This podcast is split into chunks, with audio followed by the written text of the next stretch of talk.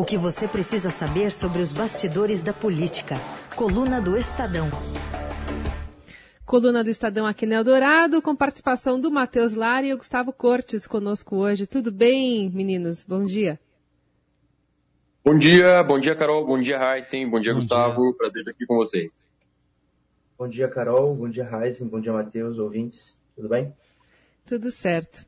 Bom, é, queria que a gente começasse falando aqui sobre a questão envolvendo números, né? Porque o ex-governador de São Paulo, João Dória, está aparecendo com uma rejeição alta de 63% na pesquisa Genial Quest, divulgada nesta quinta.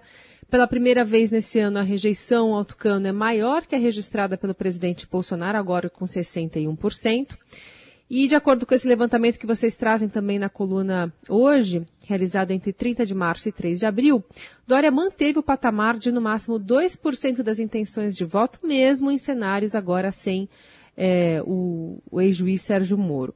Depois de Dória e Bolsonaro, aparece na sequência com as maiores rejeições Ciro Gomes, do PDT, com 58%, e Lula, com 42%. Queria ouvir vocês, porque também hoje é um dia importante, o PSB deve oficializar é, o ex-governador de São Paulo, Geraldo Alckmin, como vice-presidente na chapa de Lula nas eleições. Tem um anúncio marcado para para hoje aqui em São Paulo. Então, queria entender, Matheus, como é que é, esse movimento deve influenciar também esses números. Claro, sem dúvida. Carol, então, essa semana é, várias pesquisas aí foram divulgadas, né? Além da Genial Quest, a pesquisa IPESP também. E é uma semana importante justamente porque é a primeira pesquisa depois daquela embaralhada do, do, da, da, corrida presidencial causada na semana passada aí pela desistência, ou enfim, pelo embrólio envolvendo o ex-juiz Sérgio Moro, né, e a troca dele de partido, e toda aquela questão envolvendo o, o ex-governador de São Paulo, João Dória, né, que ameaçou sair da corrida é, presidencial, acabou não saindo, agora o PSDB tem toda aquela divisão, né, e, e enfim, essas pesquisas elas mostram que a terceira via realmente está passando por uma dificuldade muito grande e que lá atrás é, é, é, contradiz aquela posição de, de, que há alguns meses existia expectativa de que algum candidato, além de Bolsonaro e Lula, poderia alcançar dois dígitos nas intenções de voto. Né? Isso não aconteceu e parece cada vez mais difícil que isso aconteça, principalmente por conta dessa é, dessa dificuldade política, né, para firmar um candidato único e chegar a um consenso é, o governador Dória, que é o candidato escolhido pelas prévias do PSDB, é, alcançou uma rejeição maior que a do presidente Bolsonaro, é, ou seja, é o líder em rejeição nesse momento nas pesquisas, né?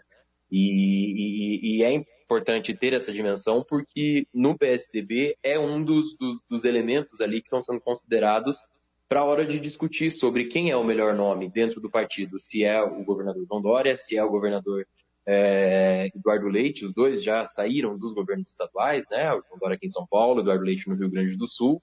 E, enfim, essa semana é muito importante porque é, o presidente Lula, ele teve, o ex-presidente Lula, ele diminuiu a vantagem, né? Na primeira posição ali, é, a gente viu o presidente Jair Bolsonaro chegando próximo ali do, do, do, do ex-presidente Lula nas pesquisas é, logo depois de lançar a pré-candidatura, né? Foi algumas semanas aí que o PL lançou a, pré-candidatura da reeleição e o PT ainda não tornou esse movimento é, oficial, digamos assim, né? Então existe essa expectativa de como a, essa, essa situação com o ex-governador Geraldo Alckmin, né? Chegando na chapa com o PT, é, vai alterar esses números e a gente acompanha toda essa movimentação.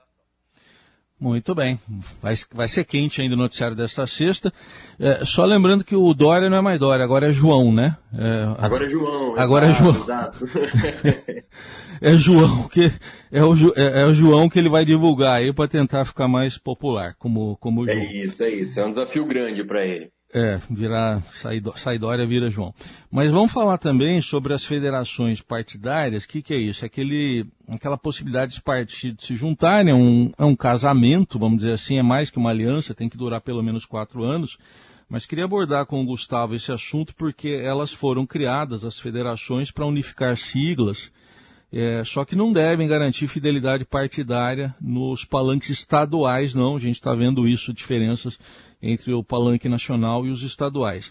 Por exemplo, quadros do PSTB e do Cidadania trabalham informalmente por candidaturas antagônicas em pelo menos três estados. A coluna fez esse levantamento, né, Gustavo? Como é que é, é, é isso, botar o pé em dois palanques? Pois é, Raizen. É, o PSDB e o Cidadania, que são partidos que é, sempre costumaram fazer coligações, né? Em 2018 estiveram juntos, Cidadania apoiou a candidatura do ex-governador de São Paulo, Geraldo Alckmin, é, à presidência da República. É, mas às vezes partidos que no plano nacional são muito próximos têm divergências muito grandes é, nos estados e é o que está acontecendo entre o PSDB e a Cidadania é no Distrito Federal, no Pará e no Paraná, que são os estados em que a gente apurou, onde eles vão é, a, trabalhando, estão trabalhando ali atualmente por pré-candidaturas é, diferentes.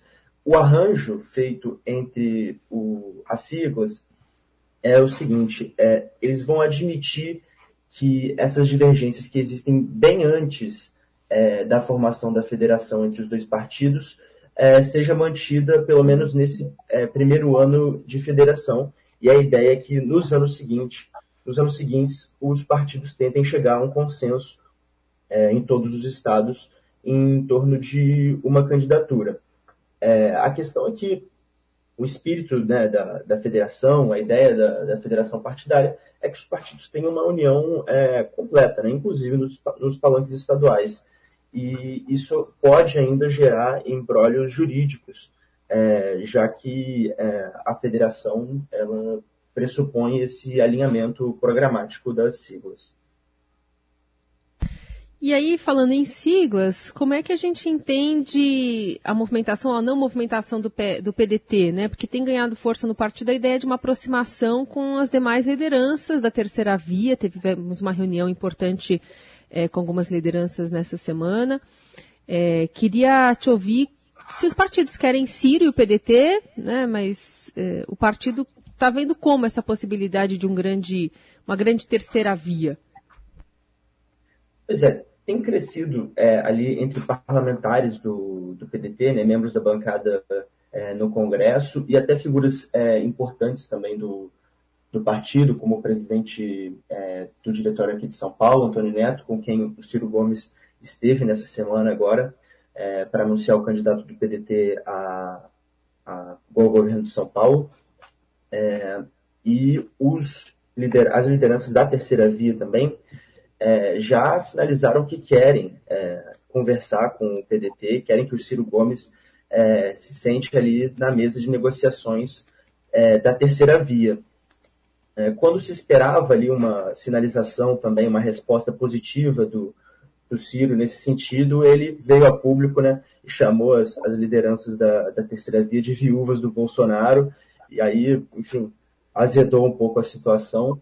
Mas é, ontem, numa reportagem do, do Estadão, né, do Daniel Vetterman e do Vinícius Valfré, o senador Cid Gomes, né, que é irmão do, do Ciro e também é, coordenador ali da, da, da pré-campanha, é, falou que, que sim tem o interesse de, de se sentar com, com os, as lideranças da terceira via, mas reforçou o que as fontes é, com as quais eu conversei também já, é, aquilo que as fontes com as quais eu conversei também já, mediam, já tinham me dito, que é que o Ciro tem essa dificuldade de admitir a possibilidade de não ser candidato, né? que é uma quase uma condição ali para se sentar na mesa. Né? Todos os representantes, os outros representantes da terceira via, né? É, Simone Tebet, o Eduardo Leite e o João Dória, é, aceitaram essa, essa condição. Olha, todo mundo aqui está disposto a abrir mão da, da própria candidatura à presidência em nome de um, de um candidato único. É, o Ciro não está muito, ainda muito feliz, muito confortável com essa, com essa possibilidade. Convencido. E é até legal a gente destacar, né, é, Carol, Gustavo, que a situação do Ciro não é nem um pouco confortável também nas pesquisas, né? Porque nessa uhum. semana que saíram essas pesquisas já sem o nome do Sérgio Moro, existia uma expectativa de que talvez ele pudesse se consolidar ali como uma terceira via competitiva, né?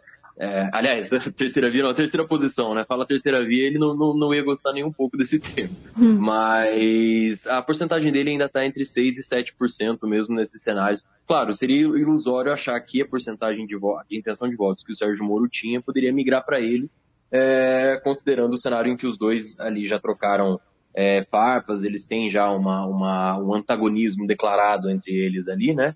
Mas mesmo assim existia essa, essa expectativa dentro da campanha do Ciro Gomes de que ele pudesse ter uma, um desempenho melhor nas pesquisas é, nesse momento em que saísse um candidato da terceira via, mesmo sendo ele é, o Sérgio Moro. Mas o que a gente viu realmente foi uma, uma grande quantidade ainda de, de, de eleitores indecisos, mas principalmente um, um, crescimento do presidente Jair Bolsonaro nessas pesquisas, ou seja, um cenário bem complicado para a terceira via e também para o Ciro Gomes, que não quer ser chamado de terceira via, mas está ali na terceira posição.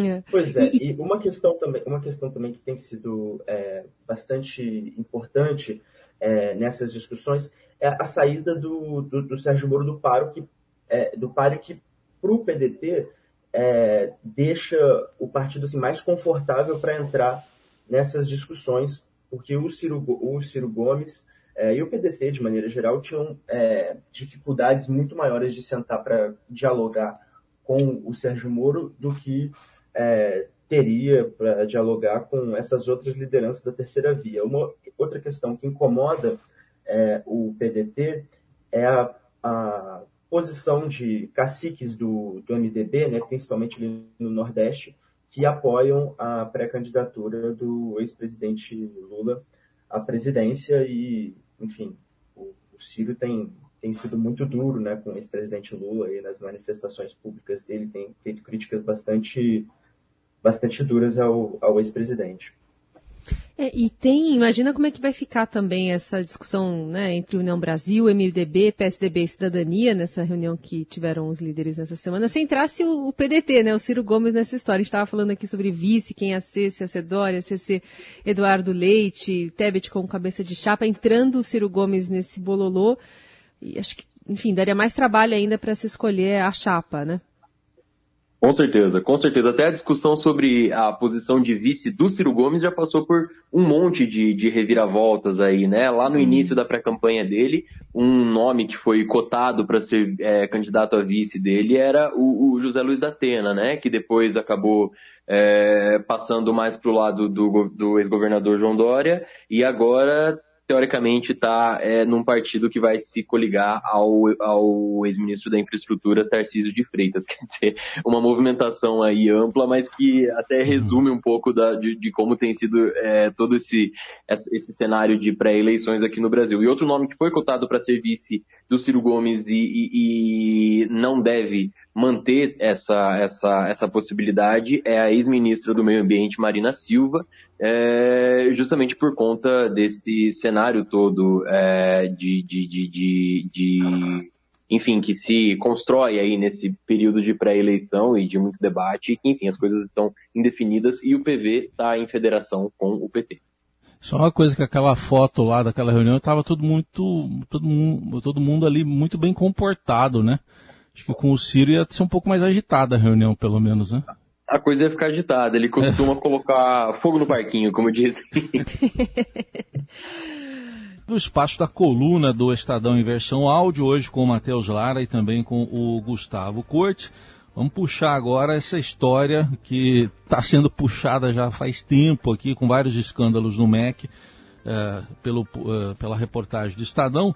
E agora a ausência do ex-ministro da Educação, Milton Ribeiro, na comissão do Senado, Comissão de Educação, para falar sobre a atuação de pastores na pasta, acelerou o empenho da oposição em colocar de pé uma CPI para apurar possíveis irregularidades na pasta. Ontem, na audiência lá da, da comissão, presidente do FNDE, Marcelo Ponte, é, ficou evidente que a base governista segue mantendo baixas ah, as suspeitas sobre o MEC, mas não foram só os senadores, não. O presidente Bolsonaro, na live de ontem, que ele faz, na live de quinta, ele diz que é necessário deixar acontecer a licitação dos ônibus sob suspeita no Ministério da Educação.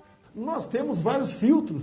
Tem equipe nossa em cada ministério tratando aí de analisar contratos. essa última agora, ônibus, deixa acontecer a licitação, pô. Por que não deixou acontecer? Ah, é fruto do jornalismo investigativo. Investigativo pipoca nenhuma, rapaz. Bando de sem vergonha jornalistas. Não investigam nada. É fake news o tempo todo. E não sei por que. Era para ter licitação hoje, mas por que não teve? Eu espero que o TCU abra a licitação e veja o que vai acontecer.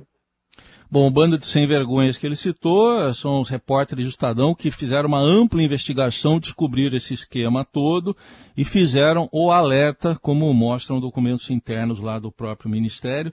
Mas, o, Matheus, agora só está faltando uma assinatura para essa CPI proposta pelo senador Randolfo Rodrigues acontecer?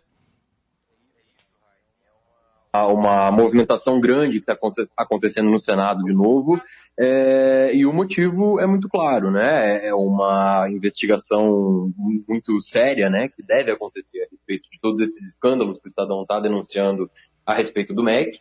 E, e, e, bom, a expectativa é de que realmente hoje ainda é, aconteça muito barulho lá por conta dessa, dessa última assinatura restante. E aí, no meio disso, ainda tem uma polêmica que ontem a senadora Rosa de Freitas é, veio ao público dizer que a assinatura dela, que teria sido já coletada, na verdade não foi ela que assinou. Está acusando aí uma fraude na assinatura dela. O presidente do Senado, o Rodrigo Pacheco, já falou que esse tema vai ser investigado e, enfim, é um tema que é, abre uma polêmica muito grande porque é uma comissão parlamentar de inquérito num ano eleitoral. Isso pode ter um impacto grande em relação é, à, à, adesão aí do eleitorado a determinados personagens.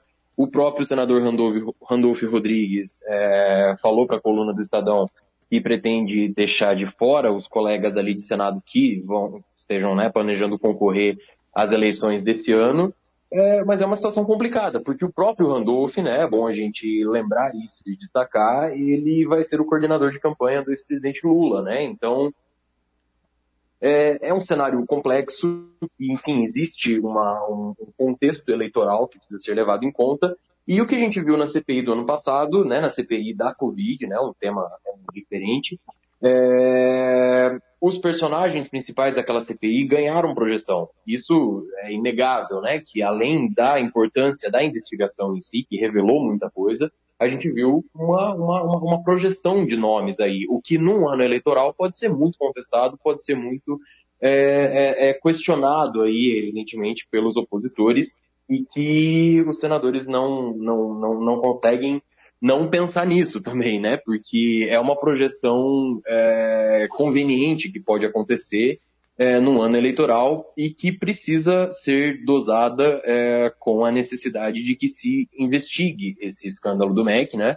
E, enfim, algo que o Estadão está é, debruçado né, sobre e que a gente vai acompanhando os desdobramentos. Né? A ausência do é, do ex-ministro da Educação, né, Milton Ribeiro, no, na comissão do Senado, foi realmente aí um, um o, motor que precisava para que essa, esse movimento, né, esse empenho da oposição para colocar de pé essa CPI é, começasse a se acelerar, né. É, só queria fazer uma correção, Raíssen, aproveitando aqui, abrindo parênteses rapidamente. No bloco anterior eu tinha comentado, a gente estava falando de federações, eu tinha falado da Marina Silva, e aí eu falei que o PV estava é, fazendo federação. Só que a Marina Silva não está no PV desde 2014. Eu me embaralhei aí na é sopa de letrinhas. Né? É a rede que está negociando federação com o PSOL. Só para fazer a correção aí. Não, tá certo. Não, e essa questão envolvendo o MEC, é, tem isso, né? Pelo jeito, a gente ouviu aí um trechinho da fala do presidente ontem na live, deixando claro que vai tentar blindar qualquer tipo de, de tentativa da oposição de abrir essa CPI. Falta só uma assinatura. O, o Rodrigo Pacheco está dizendo que quer um fato que justifica a eventual criação. Parece que não, não, não, serve pastor vendendo acesso ao MEC, pedido de propina em barra de ouro, pagamento de propina com impressão de Bíblia, nem essa licitação de ônibus superfaturada. Parece que ainda não, não chegou a essa pressão suficiente sobre o, o Rodrigo Pacheco para abrir essa, essa CPI aí no Senado, né? É, é um tema é, super é, polêmico. Essa, essa, a, a, abertura de CPI é uma questão que é sempre muito delicada dentro do contexto. E no ano passado, o fato concreto que fez com que o senador Rodrigo Pacheco é, abrisse a CPI é, da pandemia foi a ordem do Supremo. Né? Então, é. assim, é, foi, precisou acontecer isso durante aquela negociação para que a CPI da pandemia pudesse ser é, instalada na casa. Então, nesse momento, a gente fica acompanhando os desdobramentos aí para saber se realmente vai ter um, um, fato concreto que justifique a abertura da CPI do MEC ou se, enfim, a, a coleta de assinaturas vai ser o fato concreto necessário, já que todos esses elementos do escândalo envolvendo o MEC, por enquanto, não são considerados. Bom, outra questão que a gente é, observou nessa semana foi um aceno ao empresariado por parte do PT. Aliás, o presidente, ex-presidente Lula concedeu diversas entrevistas, né? As falas dele foram é, questionadas, criticadas, usadas nas redes sociais como alvo e como arma, né? Enfim, foi uma semana que ele falou bastante e foi criticado por isso. Mas em outra frente, é, tem essa ofensiva às lideranças empresariais da Faria Lima, que tenta atrair o apoio de alguns figurões do setor privado à pré-campanha de Lula e que tem se falado, inclusive, em criar, recriar aquele conselhão que foi extinto pelo presidente Bolsonaro em 2019. Parece que há um descompasso entre os aliados em campanha por Lula e seus próprios eleitores. Não, onde é o ponto em comum entre petistas e os Faria Limers?